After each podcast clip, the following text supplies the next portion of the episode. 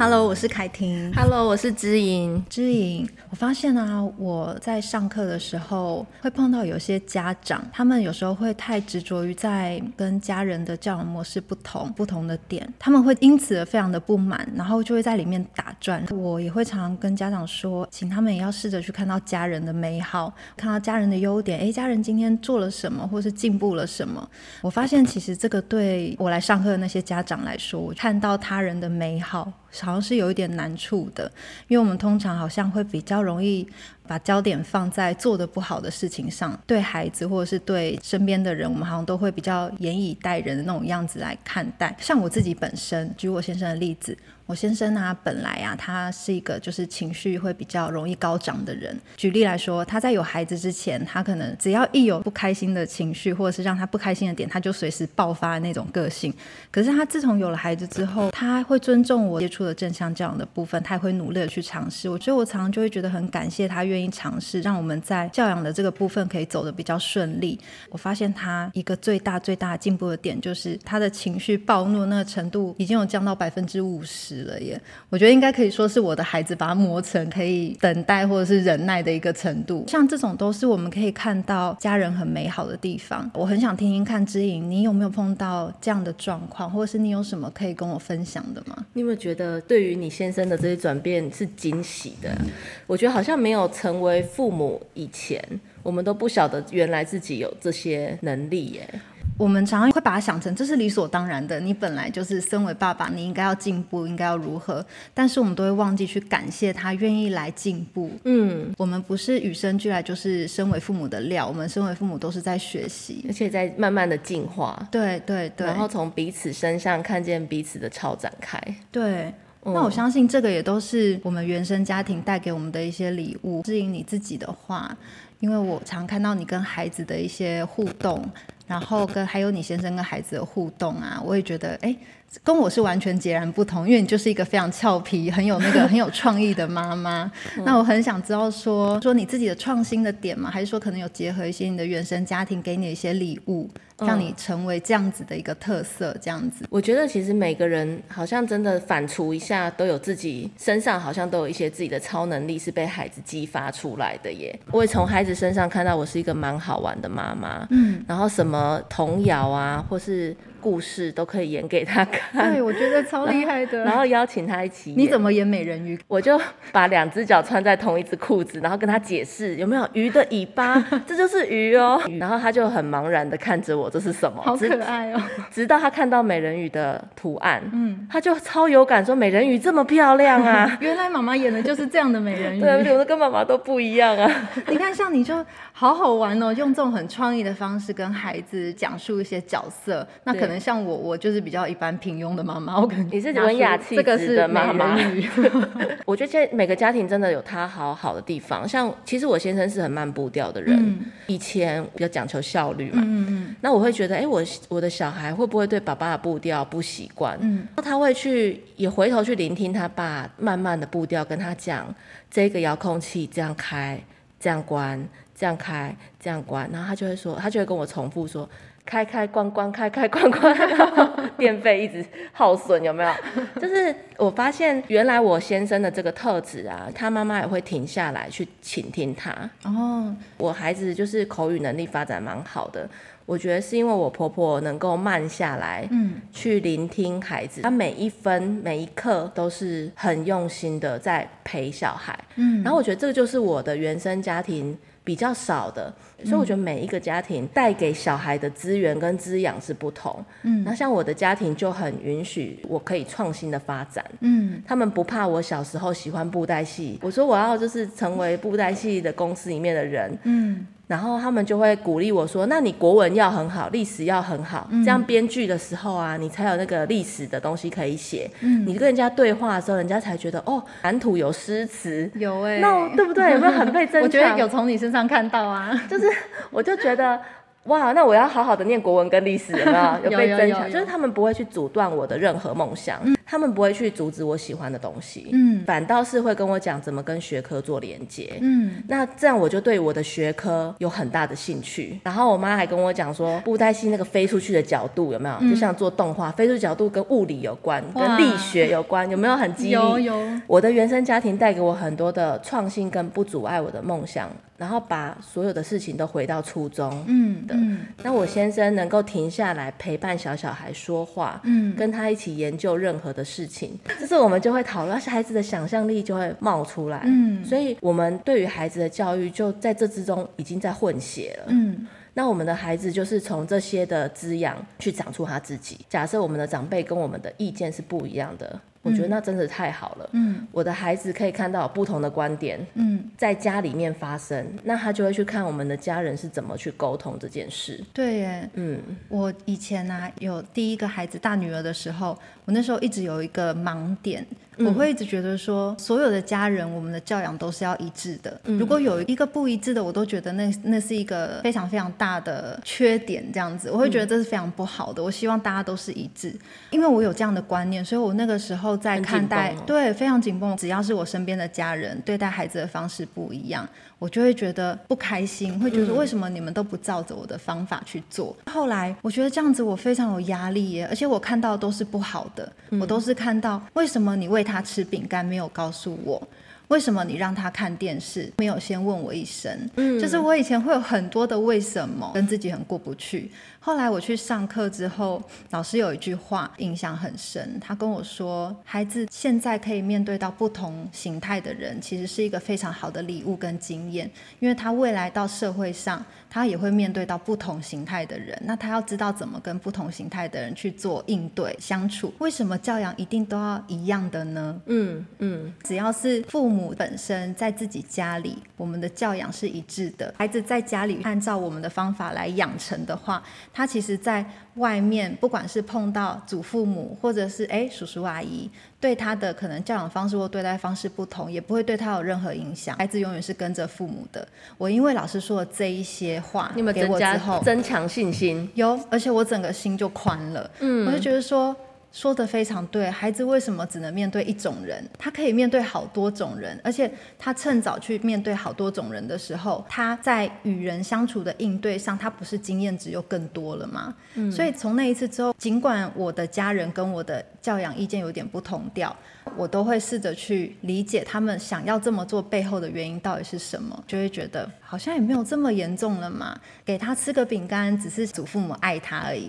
哎，看个电视是因为祖父母累了，他们觉得我需要休息一下，我也需要缓冲一下，让孩子看个电视。如果是在适当的时间范围内，我们让眼睛休息，有保持好的距离的话，那其实也无所谓。孩子呢，他在不同的家人身上看到不同的做事方法，还有不同的想法。跟每个家人之间的相处模式，我觉得这都是孩子在学习的。嗯，那像我跟我先生的步调也是非常不同。我们刚好跟你们相反，我先生是步调比较快的，然后我是步调比较慢的那一种。我在我先生身上就看到他有一个非常非常厉害的一点，就是做家事超厉害。他有他的方法，啊、比方说扫地、拖地、擦窗户、洗碗、洗厕所。假设整套家事做起来，他可以马上立刻在脑中想一二三四，我要怎么排最顺。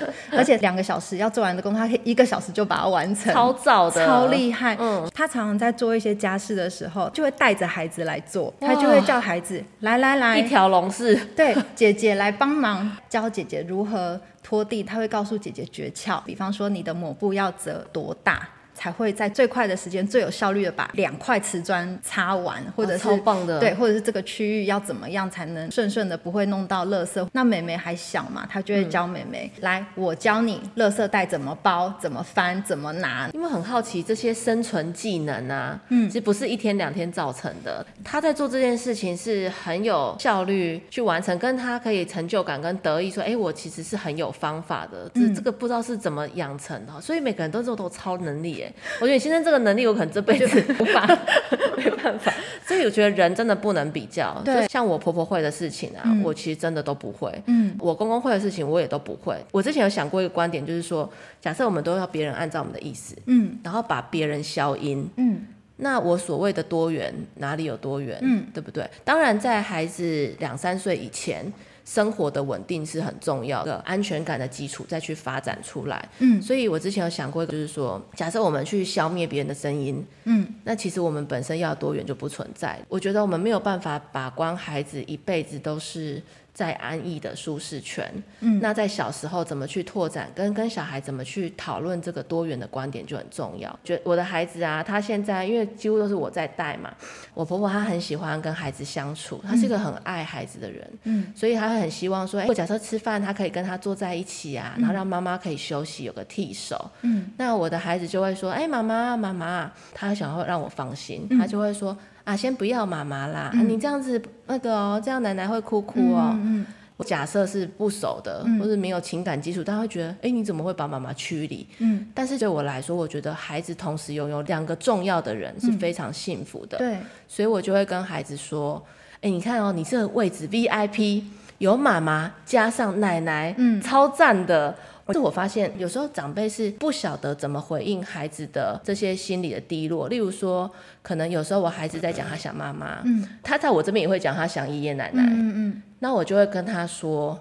我也好想爷爷奶奶哦，嗯，他们现在不知道也是不是一起在睡睡啦、吃饭啊，嗯，或是他们在刷牙，他们在，我就会跟他一起 review 一下爷爷奶奶的行程，嗯，那我就用小人偶跟他一起拍出来，嗯，然后想象他们在干嘛。这个家人的共存，其实就是在彼此的日常中去提出来，对，例如说我孩子也会在爸爸上班的时候说想爸爸，那这时候你怎么跟他说？爸爸在上班，爸爸不在，爸爸赚钱钱，钱钱比你重要，就是他会有那种错觉嘛，对，但是我就会。跟他讲说，爸爸也会很想你。嗯，现在他必须要工作，对，为了让我们可以彼此好好的想念，他一定会很早的回来，让你看到他。嗯，爷爷奶奶呢？爷爷最近感冒了，嗯，所以爷爷呢，他为了保护你，不要让你也感冒，他看到你吸鼻子，嗯，比他吸鼻子还要痛苦，对，所以呢。爷爷他也很想你，奶奶也很想你。嗯，觉得日常我就会想要让孩子感觉大家都在。嗯，就是机会教育把大家给圈在一起。你有没有发现你在做一个润滑剂的角色？那真的哈，有没有很润滑？很润滑，很润滑。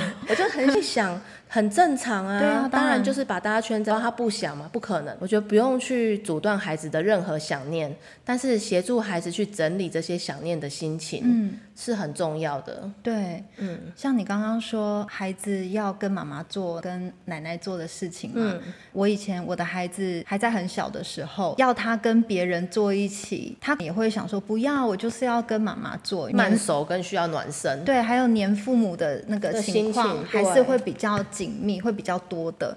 那当然，每个小孩的天生气质不一样。我们家的小孩就是比较爱黏妈妈的那一种，所以以前呢，只要是我们有回公婆家或者是爸妈家的时候，我都会先事先跟他说，我们等一下要回阿公阿妈家哦。那阿公阿妈好想你哦。你知道，祖父母几乎每天都会想要看到孩子，对啊，看照片都会笑这样子。照片，对，所以他们肯定是很期待孩子能回去一起聚个餐，尽管只是短短几个小时，他们也很满足。所以我都会尽量制造机会给他们，事先讲说，待会我们要回去哦，阿公阿妈超想你的，阿公阿妈一定准备超多好吃的水果，还有餐点，可能也有小饼干或点心给你。连妈妈都一起度假了嘛？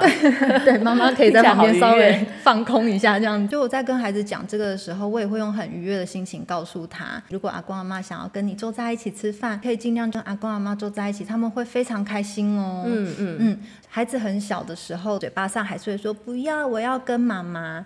或者是到了现场，他可能还是会想要黏着我一起做。但是呢，你再跟他沟通个一两次的，孩子就很容易欣然的接受。有时候我们也会做个机会给阿公阿妈，例如说，可能孩子现在吃的有点慢了，我们有时候会太强调说，我希望孩子就是能自己吃。但是有时候阿公阿妈想喂孙子的那种心情，我也会想要满足他们，我就会说。那不然阿嬷喂你一口好不好啊？孩子就会很高兴，说哈，阿嬷喂我一口，那我自己吃一口这样子。我觉得很多事情是可以像你刚刚说，我们可以很弹性的去做。像我就有通过家长问我说，孩子回到阿公阿妈家都不自己吃饭，都要阿公阿妈喂这样子，然后他觉得这样好像很不好，因为在家里都不会，然后在那边都会这样。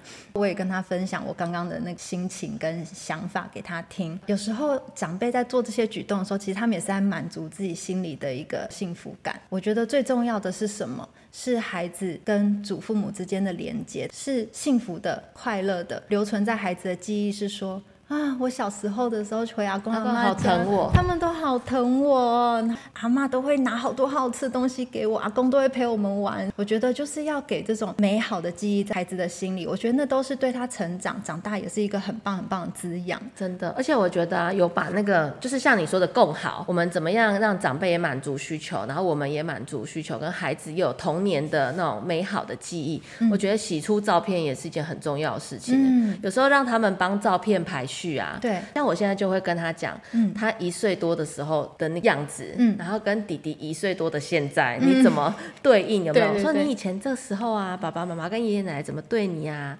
然后还有外公外婆怎么对你啊？你现在我们要怎么一起跟弟弟一起相处的时候，我们也会记得要怎么这样对他。嗯，然后我觉得这些串联家庭的记忆啊，嗯，是成为父母之后让大家都更好的一个学习。嗯，然后也把家人的心哦真的串起。因为我发现，像比如说有一些家人一相见，就是说你有没有想我？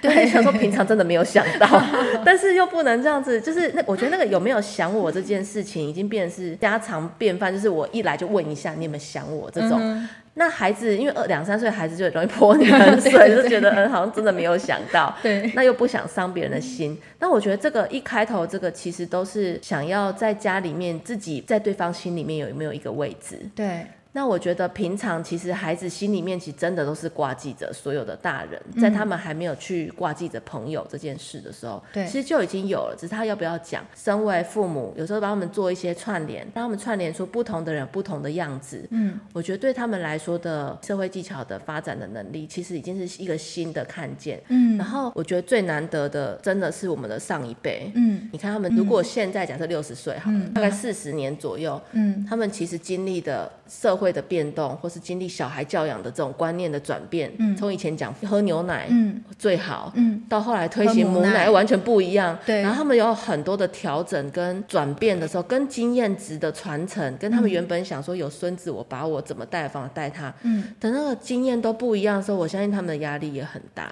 所以当他们的意见跟我们不太一样的时候，他们也感觉到自己的权威可能受到打击、受挫了。这个时候，我们不是去批评、批判说为什么。什么你想的跟我不一样？你为什么还是这么老古板？我们反而是要去理解，说他背后深层的意义，是因为有这样的转变。对，我们要去同理他的心情。当他愿意接受新的观念，尝试新的，他可以愿意接受。哎，喝母奶我还不用花奶粉钱呢。那我们就应该更感谢他们。谢谢你好，愿意接受这样新的、不同的资讯。对，谢谢你愿意来接受我。我愿意喂母奶，我不想买奶粉给孩子喝。嗯，在这个家庭的整个关系不管是我们跟上一代的关系，我们跟我们的孩子的关系。其实都会是更圆融、更好的，因为孩子也在看我们怎么跟上一代在沟通。对，对我之前看了一个最新的研究啊，嗯、他就在讲说，我们这个时代叫做后真相时代。嗯，就我们对于权威这件事情，因为网络的发达，嗯，我们的孩子其实他们学习的东西比我们多，比我们快。对，那这时候权威这件事情是一定会被质疑跟不断挑战。对，然后跟过去的经验不够用、不适用的时候的推翻。嗯，所以其实不止我们的上一代正在面临这件。事情，嗯，有弹性如我们，其实都是不断在递变对于教养这件事情的态度，还有当孩子挑战我们的时候，我们怎么去回应？所以我觉得承上启下，我们这个终身代大家就是要一起加油，要维持更好，要先一起彼此支持，而不是比较。因为我觉得一比较下来哈，那个心理的空间被压缩之外，你的条件式的不如人的这件事情就已经。大大的打压了我们可以讨论的空间，而且你刚刚讲到这几十年来的变动，让我联想到说，以前上一代或者是像我们这个中生代以前被对待的方式，我们会觉得说。打骂教育有什么不好，或是权威教育有什么不好？我还不是这样子长大。可是就是因为那个时候的社会背景跟现在社会背景完全不一样了。以前是父权的社会，父权的时代，爸爸说什么，孩子就是要听。父亲是最后一道防线，打人的防线。然后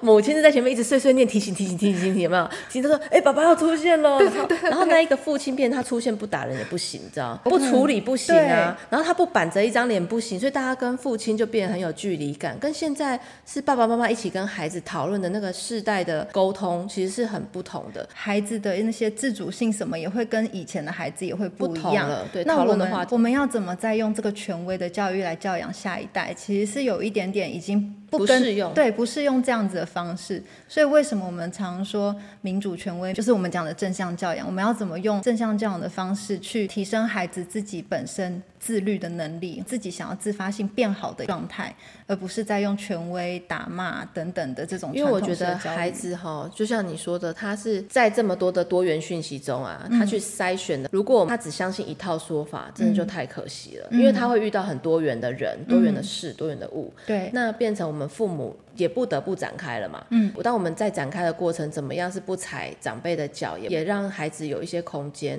我觉得这很重要。嗯，然后加上其实以前那个年代是你们家有在打骂，好像有在管小孩。嗯，我有打小孩有骂小孩，好像我有在管，都是管给别人看。嗯，那小孩的声音或需求，就现在已经长成我们现在的大人在反思。嗯，我们要怎么成为我们孩子的原生家庭的这件事。嗯，所以我觉得。很美好的东西可以把它保留下来，来然后在我们身上就是一不断的在换血跟更新。对，所以我觉得啊，看到孩子有需求，是现在这个时代大家正在练习跟学习的。无论是学习很多心理的理论也好，都是把一个人的行为更细致的看见。他很深层的需求，表达的心情。嗯，那我觉得这也是我们成为现代的父母正在共学的一件很美好的事情。嗯，把人不单一化他的行为问题，嗯，而是他有更多的心理的需求在发酵，导致他有这些行为。我超想谈那个是性教育的部分，因为我觉得孩子在启蒙。这个部分现在都好早哦，嗯，小男孩在什么幼儿园后面都互相彼此观看小鸡鸡什么，我觉得身体的自主权跟性的这件事情是在一起的。嗯，我现在的家长意识到这件事情可以被讨论，我觉得好重要。我们要怎么跟小小孩从小小孩的阶段就开始建立起他们这样的观念？对，而且是逐步的哦，就是每个年纪需求真的不一样。嗯，那我们下次，嗯，下次来聊这个。我是凯婷，我是知盈。